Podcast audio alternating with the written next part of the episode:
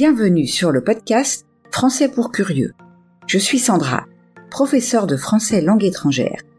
Et ici, je vous parlerai des aspects intéressants, divertissants ou même étranges des cultures françaises et francophones.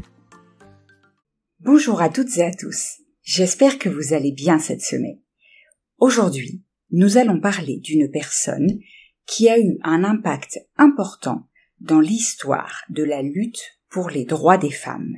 J'ai nommé Olympe de Gouges. Comme d'habitude, un peu de vocabulaire utile afin de mieux comprendre l'épisode que vous allez écouter. Une femme au foyer. C'est la femme en charge de la gestion de la maison. Prôner, c'est proposer avec conviction un pamphlet. Il s'agit d'un court écrit polémique, satirique ou violent, voire calomnieux, à l'encontre de quelqu'un ou de quelque chose. Un moment charnière, c'est un moment dans le temps ou l'histoire, lors duquel des changements importants s'opèrent. Visionnaire, c'est quelqu'un qui est capable d'anticipation, qui a l'intuition de l'avenir. Une voix dissidente, c'est une voix qui est en désaccord.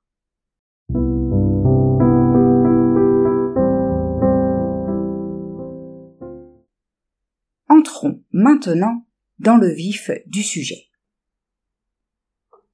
Olympe de Gouges, de son vrai nom Marie Gouze, est une figure emblématique de la Révolution française et l'une des premières militantes pour les droits des femmes. Née le 7 mai 1748 à Montauban en France et décédée le 3 novembre 1793 sous la guillotine, son nom reste gravé dans l'histoire en tant que pionnière du féminisme et de la lutte pour l'égalité des droits. Cette biographie se penchera sur la vie tumultueuse d'Olympe de Gouges, sa contribution à la Révolution française, ses écrits influents et son héritage durable dans la lutte pour l'égalité des sexes. Marie Gouze est née à Montauban, dans le sud-ouest de la France, le 7 mai 1748. Son père, Pierre Gouze, était boulanger, et sa mère, Anne Olympe Moisset, était femme au foyer, ce qui était tout à fait normal à cette époque. Leurs ressources limitées ne lui offraient pas l'accès à une éducation formelle, mais cela ne l'a pas empêché de développer sa propre curiosité intellectuelle. Dès son plus jeune âge, elle montra un intérêt pour la littérature et la philosophie, en dévorant tous les livres qu'elle pouvait trouver. Elle a été particulièrement influencée par les écrits des philosophes des Lumières, tels que Voltaire, Rousseau et Montesquieu, qui prônaient la liberté, l'égalité et les droits de l'homme. Ces idées allaient façonner sa pensée politique et la guider dans son engagement futur. À l'âge de 16 ans, elle épousa Louis-Yves Aubry, un homme plus âgé qu'elle, avec qui elle partit pour Paris. Son mariage ne fut pas heureux, et elle se sépara bientôt de son mari.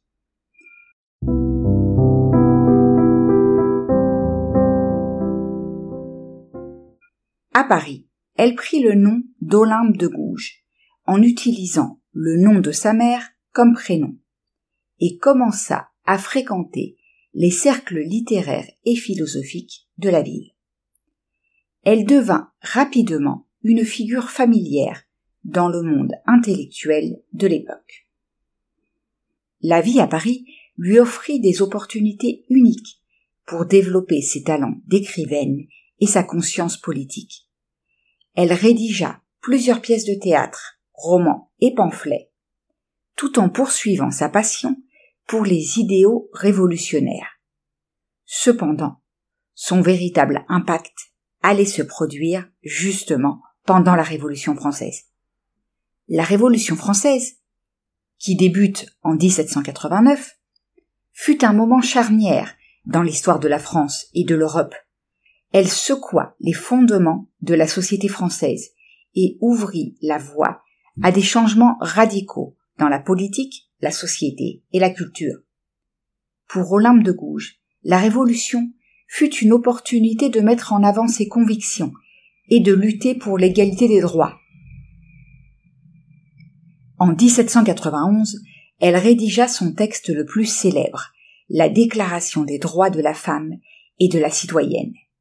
Ce texte, audacieux et visionnaire, rédigé en réponse à la Déclaration des droits de l'homme et du citoyen de 1789, plaidait pour l'égalité des sexes et la reconnaissance des droits des femmes en tant que citoyennes. Dans cette déclaration, Olympe de Gouges écrivit La femme a le droit de monter sur l'échafaud, elle doit également avoir celui de monter à la tribune.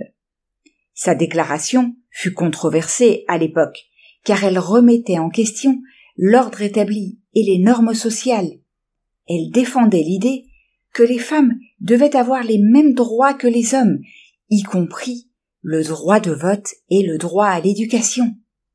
C'était une vision en avance sur son temps, et elle fut largement ignorée ou critiquée.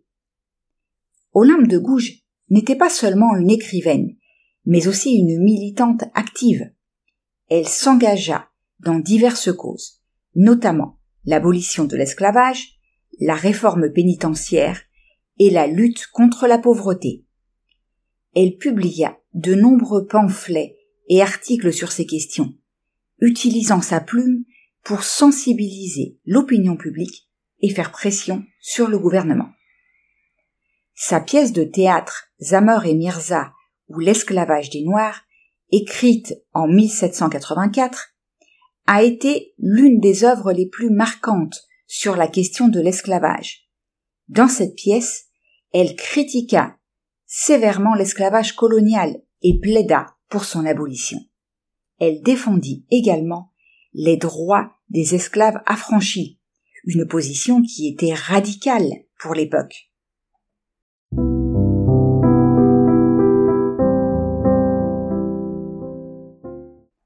En 1792, lors de la montée en puissance des mouvements révolutionnaires radicaux, Olympe de Gouges prit position en faveur des Girondins, un groupe politique modéré. Elle critiqua les extrémistes révolutionnaires, ce qui la plaça, ce qui la plaça dans une position dangereuse. La révolution était en train de prendre un tournant très violent, et les voix dissidentes était de plus en plus réprimée. En 1793, la Révolution française entra dans une phase de radicalisation et de terreur, marquée par l'exécution de Louis XVI en janvier et l'ascension du comité de salut public dirigé par Maximilien de Robespierre. Cette période de la Révolution fut marquée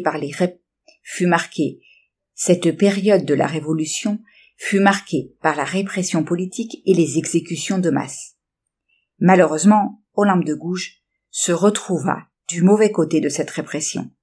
En octobre 1793, elle publia une lettre ouverte à Robespierre, dans laquelle elle le critiqua ouvertement pour sa politique autoritaire et sa répression de la liberté d'expression. Cette lettre, audacieuse mais dangereuse, fut un acte de déviance envers le régime. Peu de temps après la publication de la lettre, Olympe de Gouges fut arrêtée et emprisonnée. Elle fut accusée d'avoir soutenu les Girondins, d'avoir critiqué la Révolution et d'avoir tenté de diviser le peuple.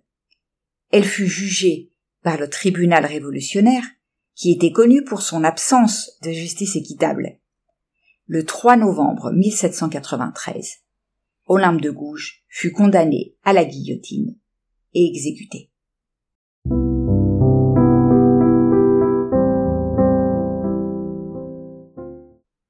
La mort tragique d'Olympe de Gouges marqua la fin de sa vie, mais pas de son héritage. Malgré la répression de ses idées pendant la Révolution, ses écrits et ses idéaux continuèrent à influencer les générations futures. Elle fut redécouverte au XIXe siècle par les mouvements féministes naissants qui saluèrent sa contribution précoce à la lutte pour les droits des femmes. Au XIXe et au XXe siècle, ses écrits furent réédités et étudiés plus attentivement. Ses idées sur l'égalité des sexes et les droits des femmes furent mises en avant, et elle fut reconnue comme l'une des pionnières du féminisme. Sa déclaration des droits de la femme et de la citoyenne servit de modèle pour les générations futures de militantes féministes. Olympe de Gouges fut une femme courageuse et visionnaire qui osa remettre en question l'ordre établi de son époque et plaider pour l'égalité des droits des femmes. Sa vie fut marquée par sa passion pour la littérature, la philosophie et les idéaux révolutionnaires, et elle utilisa son talent d'écrivaine pour promouvoir ses convictions. Malheureusement, sa voix fut réprimée par la terreur de la Révolution française, et elle paya le prix de son engagement avec sa vie. Pourtant, son héritage perdure. Son plaidoyer en faveur de l'égalité des sexes et de la reconnaissance des droits des femmes reste d'une grande pertinence aujourd'hui, alors que la lutte pour l'égalité des genres se poursuit dans le monde entier.